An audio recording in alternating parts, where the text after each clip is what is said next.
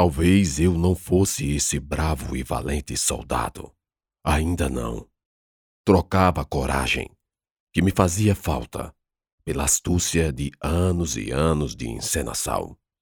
No crepúsculo da primeira infância, penava para elaborar desculpas e me furtar do labor do campo, evitar os calos nas mãos, escapar do sol abrasador.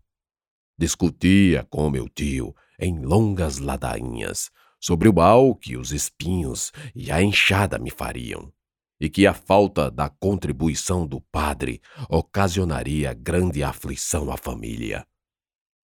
Assim eu não posso manusear as sagradas coisas da igreja, os cálices e passar as páginas da Bíblia. Tudo isso com os dedos esfolados. Além disso, se aqui eu não aprender a ler, até o final do inverno, irei para o seminário. Sou um jovem edificado e pronto para servir a Deus. Basta-me tempo para estudar. Fazia o sinal da cruz e falava Amém no final. Ao passo que tio Almir rangia os dentes, me insultando e me chamando de mentiroso safado. Li uma vez, em uma das anotações dos papéis do padre, que os homens se movem por interesses contraditórios e a conciliação entre esses dá poder ao artífice da solução. Demorei a entender, mas quando comecei a pôr em prática, empunhei a poderosa arma da persuasão. Paulo, mesmo com Alzira, Vós Mercê só tem quatro integrantes. É muito perigoso alertou-me Tenente Coronel Távora. Eu sei, senhor, mas com as informações que Ana colheu nos últimos momentos em que esteve próximo ao Sargento Barbosa, já sabemos do seu destino. Preciso apenas dos croquis, as armas e munições, além de mulas ou cavalos para a atriz. E Alzira? Ele perguntou. Ela tem animal de transporte. Eu sei, minha dúvida é saber se Vosmecê por acaso já comissionou a mulher. Não. E espero que o senhor a chame até aqui e repasse a ordem para me acompanhar. Creio não ter sobre ela ascensão alguma. Ele riu. Sabia que era isso o que eu queria. De fato estava certo. Fora um sacrifício trazer Ana e a velha para essa difícil missão. Convencer Alzira seria pior ainda, porque não guardávamos entre nós qualquer grau de intimidade. Receberia um não e fim de papo, mas uma ordem do subchefe, o segundo no comando. Aí não. Alzira teria de cumprir. Tudo bem, ele disse, anotou algo num bilhete e me entregou. Dê ao meu ajudante de ordens. Ele sabe o que fazer estava na frente da Praça Larga, arrodeada de árvores, e local onde ficava vários casarões, sede de repartições públicas, quando avistei a mulher, num galope feroz. Foi vós, Messê, que inventou essa tolice, não foi? Foi a primeira vez que Alzíria me dirigiu a palavra. Ela acabara de apear do cavalo, na frente da casa onde se instalara o QG, Queria ouvir pessoalmente de Távora a ordem da missão. Seu camundongo, vou lhe sangrar! Então sacou o punhal e investiu em mim. Gelei, mesmo em nada me surpreendendo a relação violenta. Calma, calma! Estiquei os braços e mãos para a frente, a impedir que ela continuasse no intento de me fazer uma desgraça. Eu não inventei nada, juro por nosso Senhor Jesus Cristo. Só estou aqui porque Ana sabe para onde a moça foi. Ela parou com faca em punho. Os transeuntes, avistando o princípio de confusão, cederam-nos a atenção. Olha só, Alzira, nesse piquete, vós é a comandante. Pode ir lá falar com o tenente-coronel. Ele vai te dizer. Falei num tom de voz suave, para acalmá-la. Lentamente, ela embanhou o punhal não sem ainda me render um olhar intrigado. Parecia ter gostado da ideia de dar ordens, mas não crera inteiramente. Se tu tiveres mentindo, eu te degolo, chimango desgraçado. Não estava. Quer dizer, combinei previamente com o tenente-coronel Távora que, ao convocá-la, elevasse-a ao comando do piquete. Não faria sentido algum preferir perder a oportunidade, por falta de integrantes, a ceder espaço na liderança. Arrume logo suas coisas. Vamos sair antes do entardecer. Vou buscar as minhas. Traga as outras e me encontre nas pedras do riacho. Ela começou a distribuir ordens, já enquanto saía do QG e descia os três lances de escada à frente do alpendre. Montou na égua e pisou no galope. Foi-se Alzira. Pela primeira vez vi de perto o olhar de quem não temia nada. Sua tez era branca queimada, com olhos bonitos e vivos, que convidavam confiança ao primeiro contato. Eu fiquei vendo, só vendo a poeira suspensa. Bem, só faltava a bebida da velha. Guardava na algibeira alguns mirréis, que ganhei como parte de um soldo por afazeres para a coluna, e que talvez fossem suficientes para comprar a água ardente numa bodega no centro. Coronel Prestes me proibiu de vender qualquer tipo de cachaça para soldados. O dono da espelunca, limpando o grude das mesas, veio-me com essa. o quê? Mas eu não sou soldado. Sou vaquiano. Ele fez um muxoxo. Notei que a interdição alcoólica o deixou aborrecido. Com a decisão dos chefes. Coçou a barba imunda de óleo e me perguntou: você não tá com eles? Sim, mas o que o coronel falou? Não venda a soldados. Não foi isso? Foi. Então, imagine se o senhor for ter por soldado todo o homem que estiver acompanhando a tropa enquanto ela está estacionada. É, tem razão. É, sempre tenho. Falei. Ele enrolou a garrafa num embrulho roto e reutilizado, pôs no balcão e contou os níqueis. Certeza de que não é soldado, não é? Absoluta, juro por Deus. Peguei o pacote e lavrei da mercearia, escondendo-o por baixo do camisão. A bebida não era muito, devido à carestia e à inflação que a coluna causava quando chegávamos. Mas paciência, pois a fadiga de tanto vai e vem já me cobrava descanso. Mentir exaure forças. Estávamos os quatro estacionados rente ao fio d'água que circundava a cidade. As chuvas contribuíram para a cheia, mas isso não nos impediu a travessia montados. Do outro lado, abri o croqui e busquei entender as coordenadas.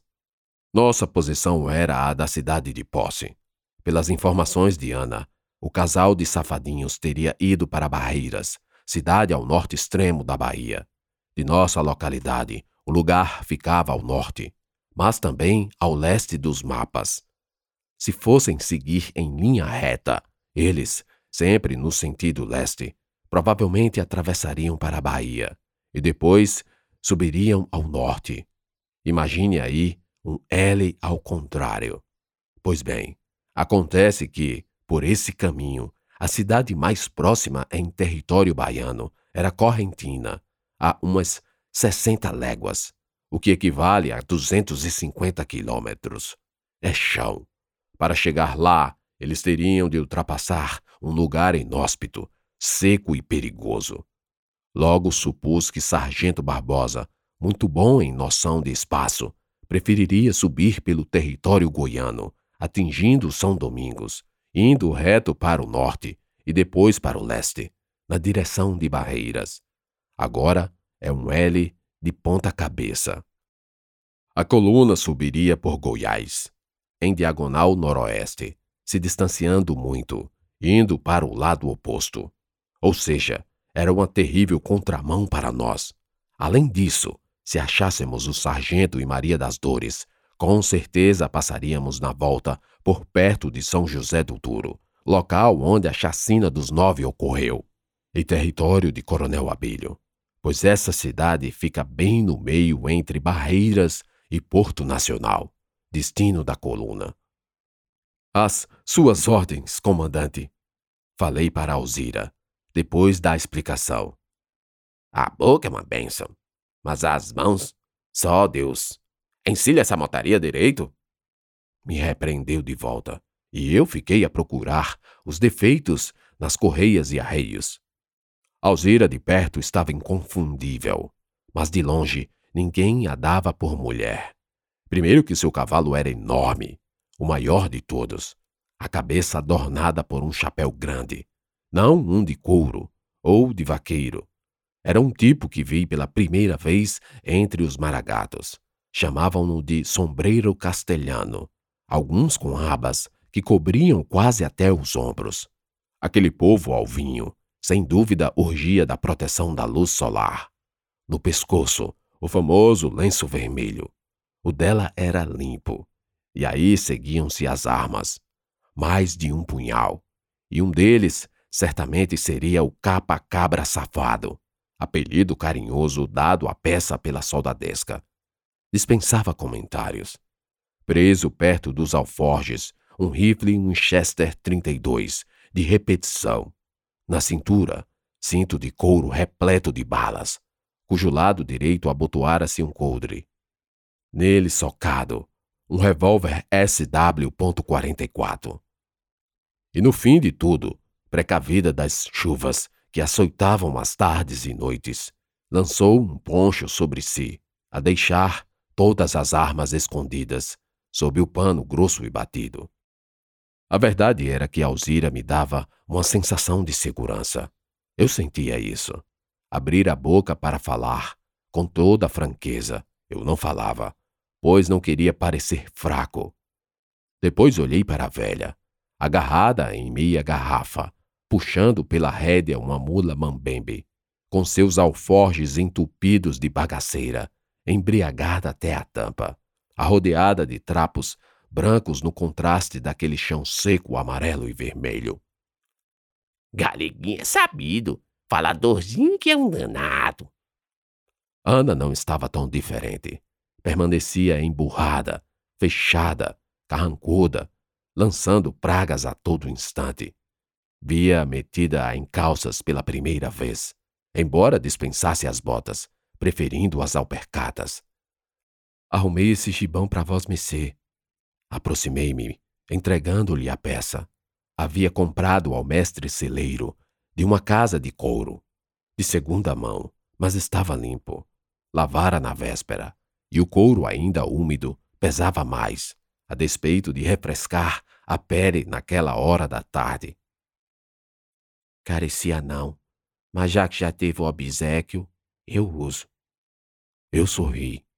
Não queria entrar na jornada vendo Ana enfesada comigo. Guria, Alzira atravessou-me à frente de cavalo e tudo. Chegara montada e não desceu nenhum segundo. De cima do cavalo, ouvira toda a minha explicação sobre a região. Eu cedi espaço para o pedrez branco e ela continuou falando para Ana. Suas armas, sabe usar? Não. Vamos aprender no caminho, se houver tempo.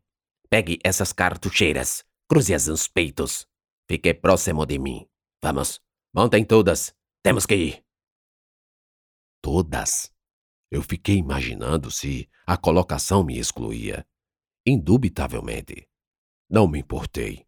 Dei-me o luxo da autoestima e debitei a falta de importância quanto à minha presença na incompreensão de Alzira. Certamente, a Amazona sabia pouco sobre mim. Cavalgamos boa parte da noite, guiados pela luz solar. A cidade sumiu-se atrás de nós, e a luz de alguma eventual fogueira confundia-se com vagalumes. Vamos acampar aqui, Alzira falou, prescrutando um local para que pudéssemos amarrar os animais em pasto vivo. O galope forte nos deu uma boa vantagem. Pelos cálculos, Sargento Barbosa estava dois ou três dias à nossa frente, de modo que, se apressássemos ao máximo dos animais, alcançaríamos antes da divisa no norte da Bahia. Contávamos igualmente com as paradas e tomadas de fôlego que o frágil vigor de Maria das Dores eventualmente exigiria. Estou morto, exausto. Nunca corri tanto como hoje. Disse eu a Ana, enquanto me acocorava próximo da lenha a estalar em brasas.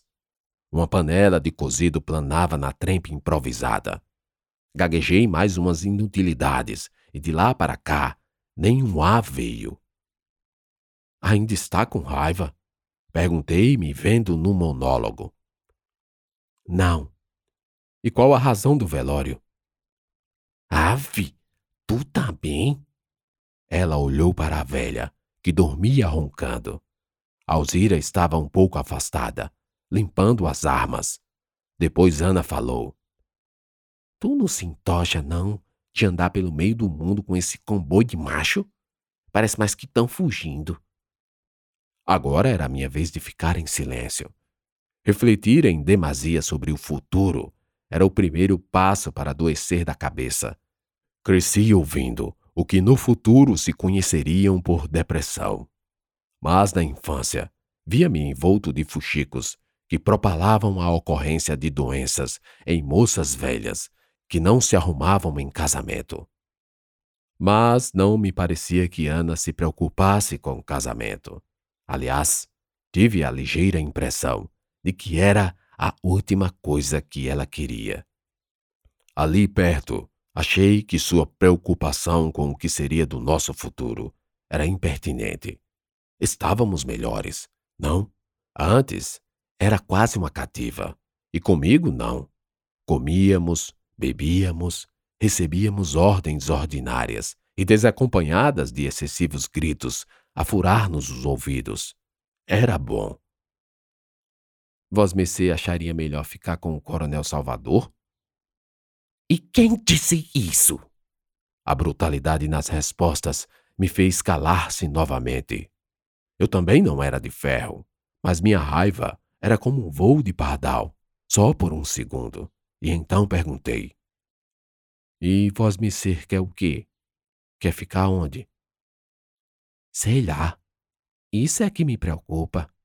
Aqui a vida está melhor, mas amanhã não há nada certo. Tanta gente ruim. Quem sabe se um homem desse, esse tal presidente Berdades, não se inventa de acabar com a lei da princesa e a gente ganha o cativeiro. Estou cansada de apanhar, mas fugir a vida inteira também cansa. Eu ouvi pela primeira vez o desabafo de Ana, uma vida sofrida, e ela ainda não completara nem quinze.